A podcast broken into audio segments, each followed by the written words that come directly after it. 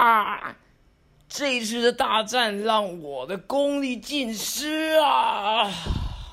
难道我癞蛤蟆就吃不到天鹅肉了吗？想吃天鹅肉吗？赶快拨打 Food Panda！你今天 Food Panda 了吗？让你天天都能吃到天鹅肉哦！大家好，我是 Lumiere，游走于二十一维度的街头涂鸦教师。这个 Podcast 是由街头涂鸦艺术家女回 Lumi Lumiere 以轻松幽默的方式来和大家介绍街头涂鸦为什么这么酷。让大家对神秘的街头涂鸦有更完整的认识，期待有一天能和大家一起开心的涂鸦哦。今天我们的街头涂鸦说故事 EP Two 来聊 Lumia 为什么会接触街头涂鸦呢？和街头涂鸦给我的第一印象是什么呢？我是一名街头涂鸦的艺术家，平常的时候我在做的是街头涂鸦的创作和街头涂鸦的教学。我曾经带着国小的小朋友一起在社区的红砖墙上画着大大大的涂鸦，在国中带着社团学生们一起画着两层楼高的涂鸦作品，甚至我们社团也有一起冲到校长室隔壁来画涂鸦的经验过。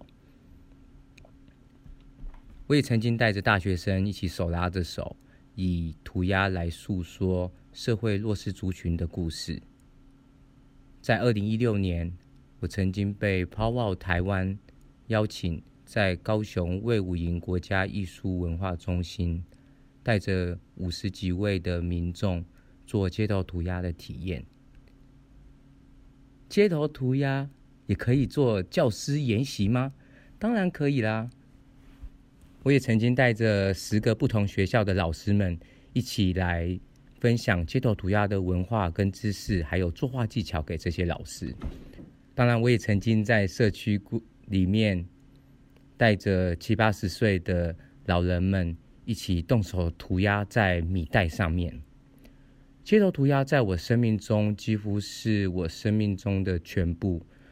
从创作走到街头涂鸦的教育，街头涂鸦给我最大的感动是我们能很自在的。在街头涂鸦里面做着我们自己，而在这一刻的时候，没有所谓的对与错，只有你跟你自己最真实的感受。然而，这一切的起点是怎么开始的呢？为什么我会街头涂鸦呢？十七年前，在二零零三年，我还是高中生的时候，我是学校成绩非常差的一个学生，因为学校都会要我们学习。国文、英文、数学、物理、化学这些各式各样和无聊的科目，老师都会一直强迫我们：你要死背啊，你要死背啊，这样你的成绩才会好，才能够有很好的未来啊。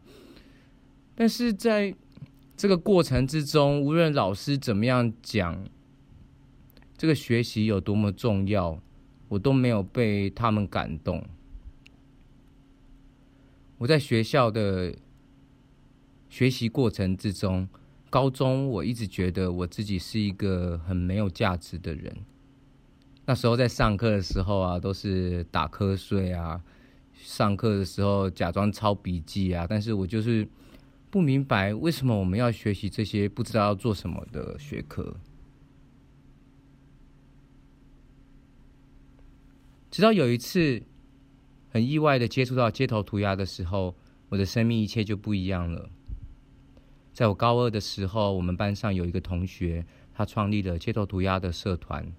他邀请到台南的一些街头涂鸦的老师们，来一起为我们做街头涂鸦的教学。那时候我也是完全不懂街头涂鸦是什么东西，因为在课本上面没有讲过街头涂鸦这个事情。我只是觉得，嗯，街头涂鸦这东西好像很酷，所以我就也跟着同学一起去。社团里面听看看这是怎么一回事。我还记得当时候我们第一堂上课的老师是吕学渊老师。吕学渊是一位在台南的街头涂鸦艺术家，他是台南街头涂鸦艺术家里面台湾街头涂鸦的鼻祖，意思是他是街头涂鸦里面的第一个人，在。上第一堂社团课的时候，我还记得第一次女学渊打开他的 Black Book 给我们看他各式各样的作品的时候，那种感动。Black Book 的意思是街头涂鸦里面每一个人都会有的，你可以叫它黑本，或是我们所谓的草图的画册。每一个 Black Book 就像每一个街头涂鸦人自己随身的身份证一样，来证明你是街头涂鸦人。在当时，二零零三年，其实并不是智慧型手机很盛行的年代。那时候我们上网还需要用 ADSL 的拨接上网。我还记得那时候女学员第一次在课堂上打开它非常大的 bread Book 的时候，里面有一张一张很细腻或是很粗犷的黑白草图 piece。piece 的意思在涂鸦里面指的是一个完整的作品。在做这些作品之前，我们都会先在草图上面先画我们想要画尝试做的样子，或者是不同的图像。这个 Black Book 里面，它有大的作品，还有小的草图，还有琳琅满目、各式各样照片洗出来的作品。我们先进一段广告，稍后再继续和大家聊。喂，司机，我要叫车啊。呃，请问你要到哪边？我现在已经到指定的地方了，但是我没有看到你。怎么会没看到我呢？我穿着一件蓝色的长裙子啊，你没有看到吗？呃，那请问你是要到哪边呢？哦，我的蓝裙子到膝盖呀。学校老土的裙子总是盖住你的膝盖，没办法露出你漂亮的大腿吗？赶快来电！零九一二九九五五四一，由专业裁缝师卢米尔让学校制服能够露出你美丽的大腿哦。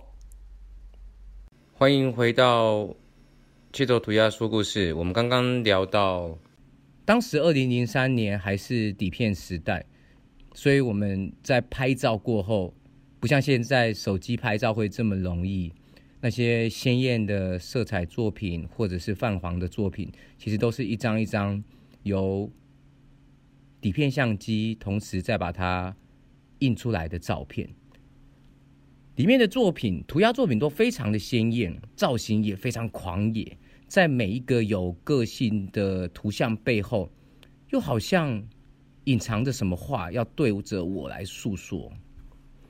那时候啊，那个很负面的我，觉得自己很没有价值的我。我就想说，天哪，这是什么东西？这个东西好帅哦！这个图案怎么可以这么酷？它跟学校那些美术教给我们的东西完完全全都不一样。而且那时候我就感觉说，街头涂鸦它可以让我心里面那个被绑着铁链的灵魂是能够被解放的。这种给我的第一。Sorry，这种给我的第一印象，那种无拘无束、自由奔放，而且涂鸦的人每一个人都很有个性的那种形象，让我印象非常深刻。那时候我就决定说：“哦，我好想要学习街头涂鸦哦。”我在高中的时候读的是一个普通高中，当时候我并没有。美术班的美术学习的底子，那时候我就想说，嗯，我应该要做些什么，我才能够学习到街头涂鸦呢？我觉得这个东西街头涂鸦好棒哦！我想要把这个街头涂鸦完完全全的学好，让它可以成为我十年后在我工作的时候，我希望当别人在抱怨说。工作很无聊啊，工作老板很讨厌的时候，我希望我十年后我的工作是做一件我开心的事情，是做一件我喜欢的事情。希望这件事情就是街头涂鸦。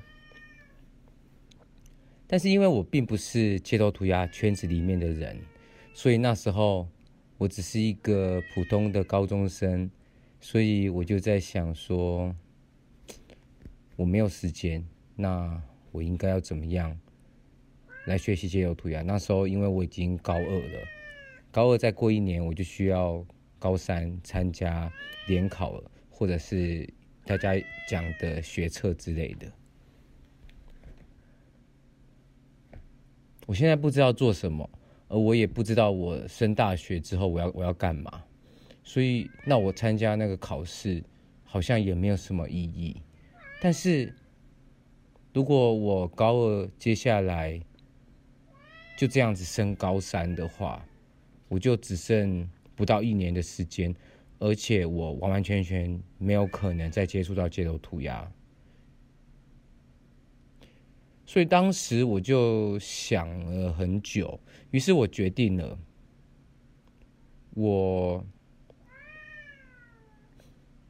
我愿意放下生命中所有的一切，来学习街头涂鸦，来让街头涂鸦成为我生命中一个很重要的事情。那时候我心里面的感受是。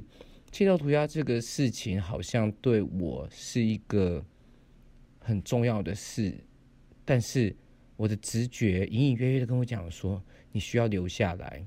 可是我没办法跟周围的人讲说为什么他对我这么重要。于是那时候我在高二的时候，我就做了一个很大的决定，我决定跟我妈妈还有学校的老师说，嗯。我希望自愿留级，意思是我希望我的高二能够再重新读一年。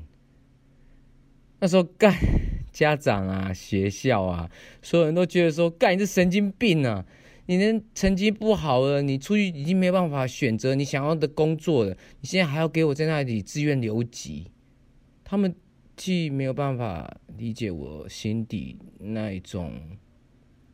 感觉接触到生命中很重要事情的直觉，而这样不断的批评，对我当时而言，当然是受伤的。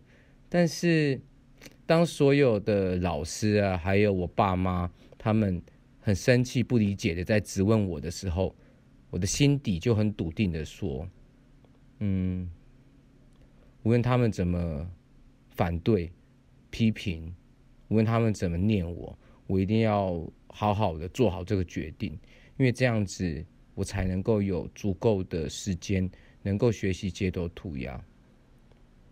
所以，当我做了这个决定之后，我就开始在这一整年来学习街头涂鸦。可是，在以前，街头涂鸦学习是很辛苦、很神秘的。我应该到哪里学习街头涂鸦呢？